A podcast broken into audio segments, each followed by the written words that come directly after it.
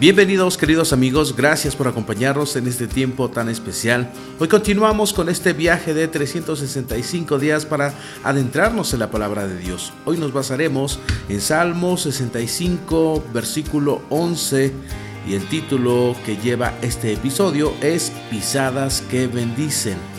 Y bueno, vámonos de lleno a las escrituras. Primero comenzaremos con la versión Dios habla hoy que dice lo siguiente. Tú colmas el año de bendiciones. Tus nubes derraman abundancia. En, el, en la versión nueva Biblia de los hispanos dice, tú has coronado el año con tus bienes y tus huellas destilan grasa. En la, en la versión NTV dice, coronas el año con una copiosa cosecha hasta los senderos más pisoteados desbordan de abundancia. Qué increíble escritura la que compartimos en esta mañana. Algo que nosotros no acostumbramos es atribuirle mucha importancia a los pies. En contrario, la mayor parte del tiempo ni siquiera pensamos en ellos. A la mañana los calzamos y durante el día no hacen más que trasladarnos de un lado a otro y no nos detenemos a considerar si están a gusto, eh, si tomamos en cuenta o no sus necesidades. A menos de que hayamos caminado una gran distancia, no les damos nunca la importancia que les podemos dar a los ojos o a los oídos o a las manos, porque pareciera que no la merecen. Es que apenas les consideramos un poquito como una extensión del cuerpo y no, realmente los pies son una de las partes más olvidadas del cuerpo y sin duda son la parte más importante. Si no tenemos un pie, difícilmente podemos movernos, pero a veces a veces no lo entendemos de esa forma, a veces no los consentimos, no los cuidamos y no les damos un buen trato. El texto que nosotros leemos el día de hoy nos ofrece un interesante contraste, resalta cómo aquella actividad que los pies hacen es bastante interesante. Es tal el nivel de abundancia y plenitud que existe en el Señor nuestro Dios que hasta los pies bendice. La versión, como les decía, de los hispanos utiliza la frase, tus huellas destilan grasa, es decir, el paso del Señor por un lugar deja literalmente un rastro de vida. Quienes le siguen no tienen más que estirar las manos para cosechar una gran abundancia de paz, de gozo, de alegría, de provisión y de comunión. Y esto es solamente lo que sale de los pies del Señor. Mira qué contraste con la, poca importancia que a veces nosotros podemos darle a nuestros pies. La imagen eh, de un Dios que con el solo hecho de caminar deja una huella que bendice, revela un importante concepto, queridos hermanos.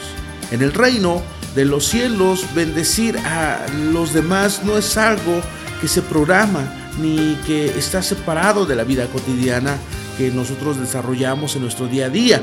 No eh, apartamos eh, momentos puntuales en los que nos proponemos bendecir a los demás, aunque a veces somos conscientes de que el Señor eh, nos está dirigiendo de manera particular por el buen camino y también para encontrarnos con nuestros semejantes y poderles bendecir. Cuando el Señor irrumpe en la vida de una persona, eh, la cambia, la transforma en todos los aspectos. La plenitud que nuestro Dios derrama en esa persona pasa a ser parte de lo que es esa persona, de manera que ahora su esencia es enteramente diferente a lo que era antes. Tú y yo lo hemos experimentado. Tan solo piensa en cómo éramos antes de conocer a Dios y cómo Dios a través de su esencia, a través de su encuentro con nosotros, nos fue transformando. En cada acción, en cada palabra y en cada gesto eh, se puede percibir la nueva identidad que una persona posee solo por el hecho de haber sido, de haberse encontrado con Dios, porque resulta imposible esconder ese, eso algo que Dios ha hecho en nosotros. Por eso, sin proponérnoslo nosotros, eh, cuando vamos por la calle, cuando vamos, cuando nos movemos de un lado al otro, podemos causar un impacto en la vida de las personas, pero no es porque nosotros tengamos todo lo necesario, sino es porque Dios ha actuado en nuestros corazones. El movimiento mismo de la vida lleva a que la sobreabundancia de bien que, que hemos recibido refresque y salpique a todos aquellos con quienes nosotros entramos en contacto. Ciertamente nuestro desafío es caminar bien cerca de Dios, porque cuando nosotros caminamos cerca de Dios, siguiendo su camino, podemos pasar por aquellos lugares, por aquellos senderos donde Dios ha derramado grandes bendiciones. No podremos evitar ser alcanzados por la abundancia de bien que acompaña el andar del Señor. Y cuanto más sea la abundancia de riqueza en nosotros, mayor será la bendición que nosotros podamos dar a quienes están cerca de nosotros, con quienes compartimos la vida. Dios nos llama a que podamos en esencia ser diferentes y contagiar y compartir con todos aquellos que nos rodean todo el bien que Dios ha hecho en nuestras vidas. Cuando Dios ha bendecido y nos ha dado abundancia en muchas áreas de nuestra vida, no podemos ser egoístas y quedárnoslo para nosotros mismos. Necesitamos andar en el día a día compartiendo aquella bendición que Dios nos ha dado y te dejo con la siguiente escritura como una alabanza de Corintios 2, 14 al 15. Dice, así que gracias a Dios quien nos ha hecho sus cautivos y siempre nos lleva en triunfo en el desfile victorioso de Cristo. Ahora nos usa para difundir el conocimiento de Cristo por todas partes como un fragante perfume. Nuestras vidas son una fragancia de Cristo que sube hasta Dios. Qué increíble. Eso es lo que nosotros somos llamados a hacer.